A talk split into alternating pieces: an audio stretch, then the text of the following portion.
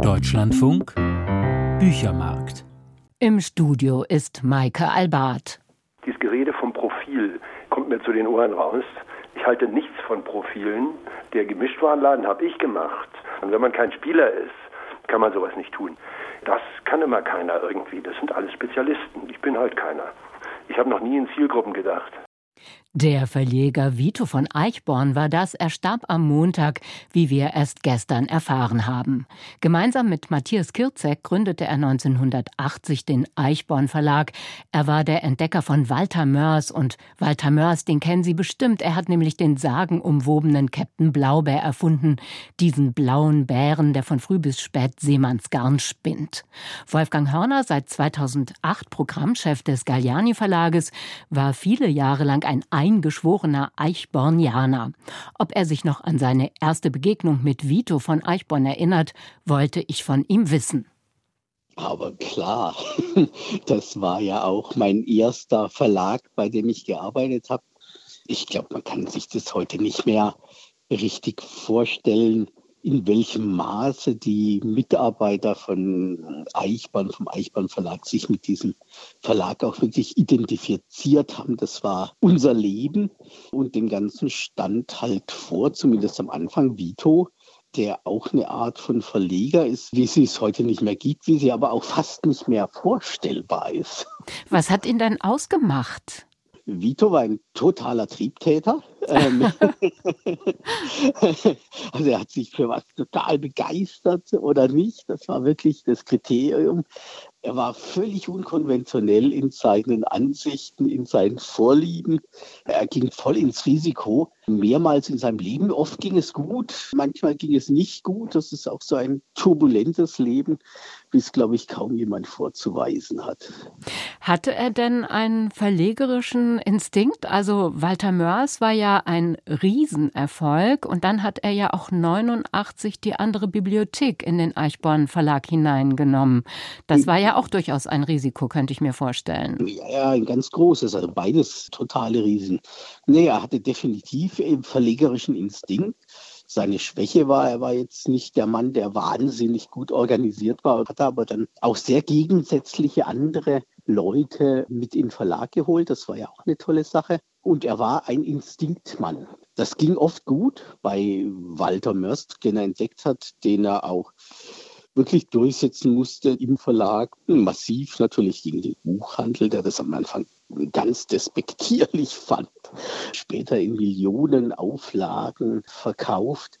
Manchmal ging es halt aber auch schief. Also es gab einfach völlig irre Momente in diesem Verlag, der immer ein bisschen unterkapitalisiert war, manchmal massiv unterkapitalisiert war. Da gab es die Mittwochsrunde, wo sich alle trafen. Und ich kann mich an eine Mittwochsrunde erinnern, wo Vito kam und meinte, so, wir haben jetzt eineinhalb Millionen von irgendwelchen Rothschild-Erben. Und dann hat er losgelegt mit einer riesen Reihe mit Mini-Lexika und sowas. Und nach eineinhalb Jahren kam er wieder und meinte, so, die eineinhalb Millionen sind weg. Wir haben das Problem, die wollen die wieder.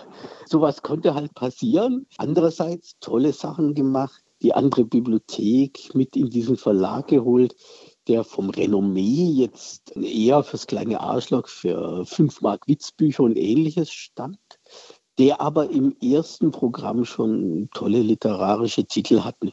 Das Wahrzeichen des Verlages ist ja die Fliege. Wissen Sie, was es damit auf sich hat? Angeblich hat mal Stoiber irgendeinen blöden Spruch getan, dass er kritische Schriftsteller für Schmeißfliegen hielt und zack, hat Vito dem Verlag den Verlag mit der Fliege genannt und da waren immer die Fliege dabei. Er musste ausscheiden irgendwann aus dem Verlag, als es wirklich finanziell nicht mehr ging, große Streitigkeiten gab und so.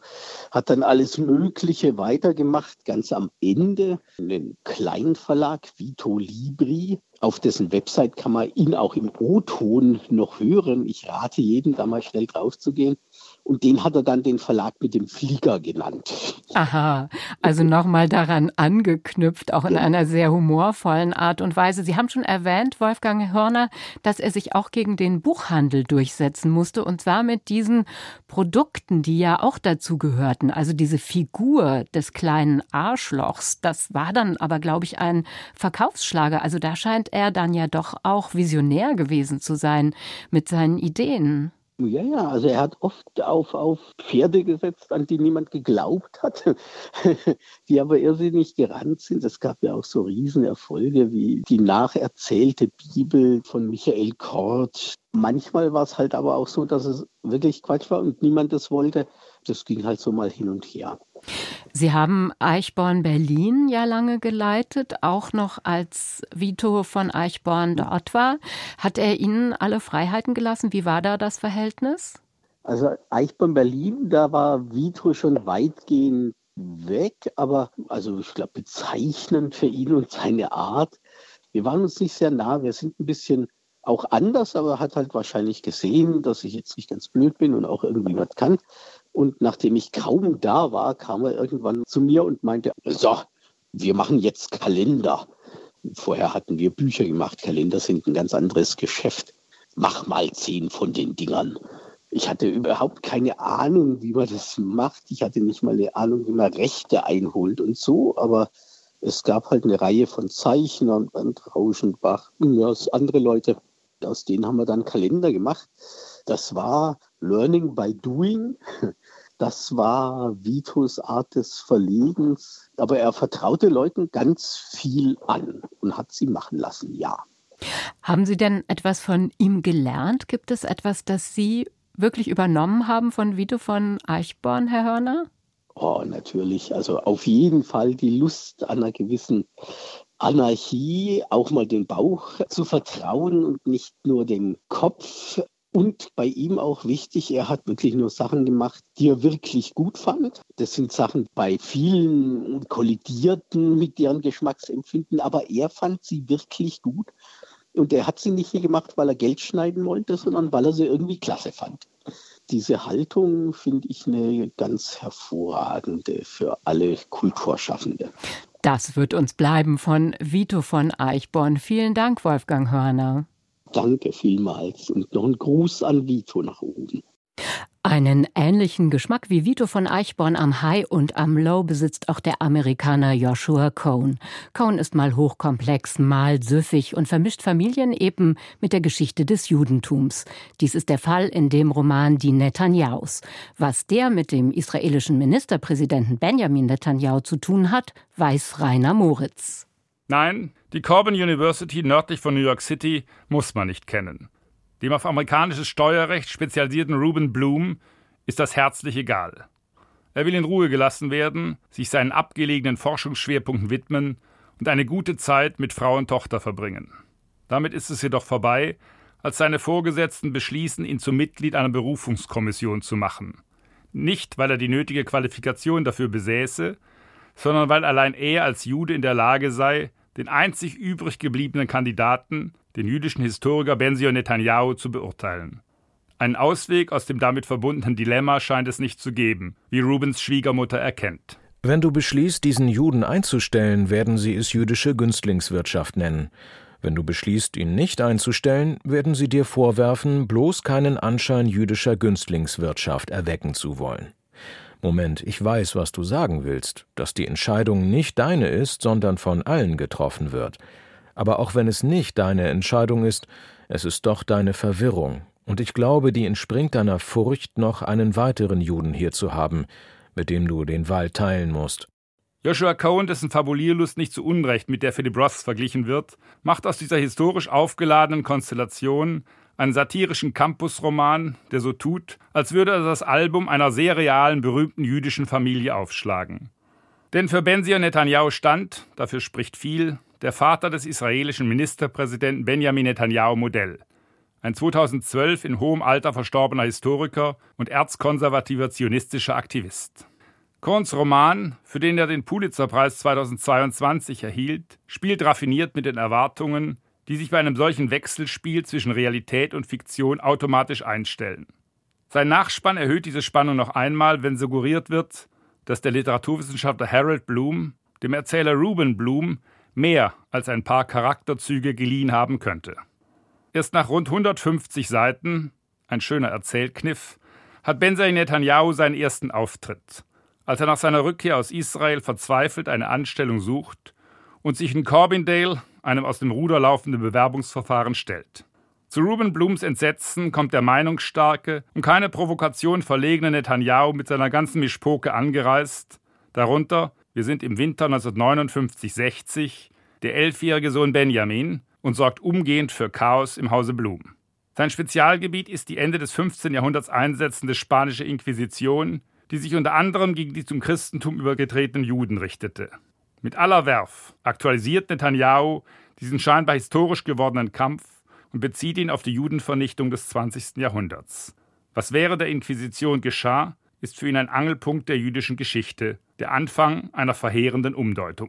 Die spanische Inquisition, so behauptete er, führte als erste den Gedanken ein, dass eine Person sich im Wesen nicht verändern oder verändert werden könne, sondern tatsächlich durch körperliche Faktoren definiert und bestimmt werde, durch die Grade, die sie von jenem Zustand vor dem Sündenfall oder einfach nur vor der Vermischung entfernt sei, den die Spanier Limpieza de Sangre nannten, Blutreinheit.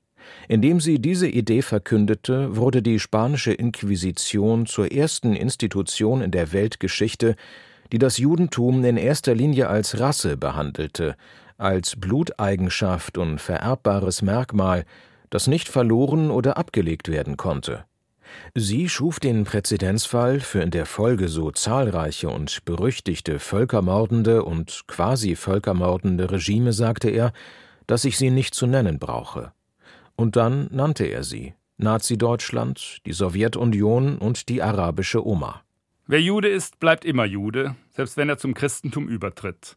Und wer wie Ruben Bloom, wie viele amerikanische Juden, um jeden Preis versucht, sich zu assimilieren, wird damit kein Glück haben und, so Netanyahus Prophezeiung, der Verfolgung nicht entgehen. Hoffnung allein schaffe der neu gegründete Staat Israel, mit ihm endlich könne die wahre Geschichte des jüdischen Volks beginnen.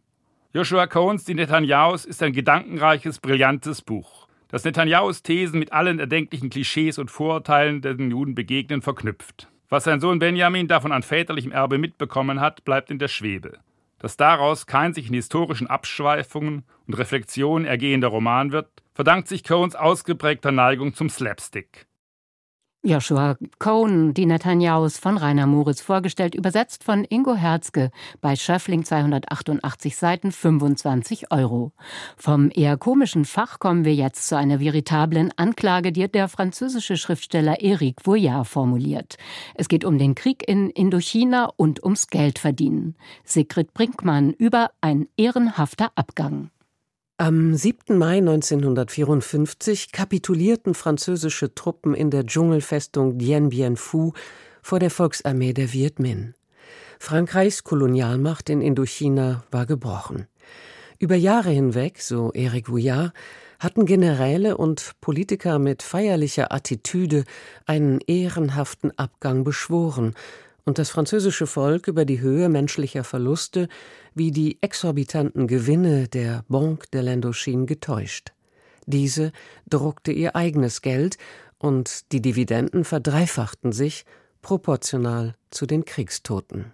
Kurzum, im Namen der nationalen Ehre rief die Bank mit Hilfe des Parlaments zu einem mörderischen Krieg auf, aus dem sie Profit schlug und den sie gleichwohl für verloren hielt. Hinter den hurra-patriotischen Gesten von Frédéric Dupont, hinter der von Violette und Michelet verfochtenen kolonialen Ordnung, hinter den glühenden patriotischen Erklärungen von Delattre und Navarre, hinter Bidots Verzögerungsstrategien und Dalles Drohungen hatte die Bank unmissverständlich auf Frankreichs Niederlage gesetzt. Bitter spöttelnd malt sich Eric Vouillard eine Zusammenkunft von Finanzdirektoren und Verwaltungsräten in der Pariser Zentrale der Banque de l'Indochine aus. Ihn interessieren Herrschaftsstrukturen. Wie ein Ethnologe analysiert er die familiären Bande der französischen Finanzbourgeoisie und enthüllt ihre inzestuöse Kombinatorik. In seiner Prosa verschwindet niemand hinter Ämtern und Funktionen. Eric Vouillard recherchiert in Archiven, er liest Protokolle und Tagebücher, er analysiert Filmmaterial. Einige Szenen seiner Erzählung wirken erfunden, aber ausschließen möchte man nicht, dass Abgeordnete in einer Sitzungspause im Restaurant die Schlacht von Zaubang mit Servietten und Gabeln nachspielten. Vuillard verleiht den Akteuren ein Profil. Er skizziert ihre Beweggründe, gibt aber auch zu, dass er die Persönlichkeit von Henri Navarre, der im letzten Jahr des Krieges das Oberkommando in Dien Bien Phu hatte, nicht zu fassen bekommt. Nicht, dass sein Kern verborgen oder allzu komplex oder geheimnisumwoben wäre, aber irgendetwas schleicht sich überall in den Mann wie Sand in unsere Laken. Ein Oberbefehlshaber ist eine Mischung aus missverstandener Ehre, kleinen Kümmernissen, stolzen Errungenschaften. Im Grunde wie wir alle. Aber das Ganze in eine Uniform gegossen und nochmal durchgeknetet, gespickt mit altmodischen Werten, von denen man sich heute kaum mehr einen Begriff macht. Nichtsdestoweniger schlüpft Eric Gouillard in den Kopf von Henri Navarre, der martialische Reden hielt und wankelmütig wurde, sowie ein Horoskop ihm einen schlechten Tag vorhersagte. Gelegentlich spricht der Autor die Lesenden direkt an oder versucht sie durch ein flapsig eingestreutes Sie wissen schon auf seine Seite zu ziehen. Und ohne jede Scheu plaudert er Charakterschwächen und Neigungen von Personen aus, die sich zur sogenannten Führungselite der Gesellschaft zählen, wie etwa Christian Marie Ferdinand de la Croix de Castries, Befehlshaber des Stützpunktes in Dien Bien Phu. Man spricht von einem Garden Party Löwen, von einem mit zerknüllten Taschentüchern und Spielschulden vollgestopften Strafregister. Ja, angeblich hat er ordentlich gevögelt. Um den Hals trug er ein scharlachrotes Tuch, und während sie ihre Liebesworte brüllten, hielt er eine Jockeygerte in der Hand. Ein ernstes Anliegen ist es Vuillard, den jüdischen Widerständler und späteren Ministerpräsidenten der Vierten Republik, Pierre Mendès-France, nachträglich gegen perfide Tribünenrhetoriker in Schutz zu nehmen. Weil er längst begriffen hatte, dass Frankreich den Krieg nicht gewinnen würde, sprach sich Mendès-France am 19. Oktober 1950 in der Nationalversammlung für Verhandlungen mit den Viet Minh aus. Abgeordnete verglichen ihn daraufhin mit den Kollaborateuren, die 1940 den Waffenstillstand mit Nazi-Deutschland unterzeichnet hatten. Vuillard verurteilt die perfiden Anwürfe und rückt mit Hilfe von Debattenprotokollen die Perspektive zurecht. Eric Vuillard erzählt Weltgeschichte engagiert und betont subjektiv. Er belastet das Ansehen französischer wie US-amerikanischer Bankiers, Anwälte und Politiker, die eine Dekolonisierung ablehnten und in den ideologischen Feindseligkeiten des Kalten Krieges stecken blieben, schwer. Seine facettenreiche Erzählung, die Schuld und Scheitern zweier Großmächte beleuchtet, beschließt er mit einem Bild, das die ganze Würdelosigkeit des Krieges ausdrückt. Ach, man muss sie gesehen haben, diese letzten Westler, die während des Falls von Saigon mit dem Hubschrauber auf dem schnellsten Weg vom Dach der US-Botschaft evakuiert wurden. Man muss unbedingt sehen, wie die Diplomaten so gut sie können an der Strickleiter hochklettern. Die Krawatten werden vom Wind erhascht, der Schal fliegt weg. In der lächerlichen Hoffnung auf einen ehrenvollen Abgang hatte es 30 Jahre und Millionen von Toten gebraucht. Und dann endet das Ganze so. 30 Jahre für einen solchen Abgang. Vielleicht wäre die Schande besser gewesen. Eric Voyard, ein ehrenhafter Abgang, übersetzt von Nicola Dennis, Mattes und Seitz, 139 Seiten für 20 Euro, rezensiert von Sigrid Brinkmann. In Forschung aktuell geht es heute um Graphitrecycling und einen schönen Nachmittag wünscht für heute Maike Albart.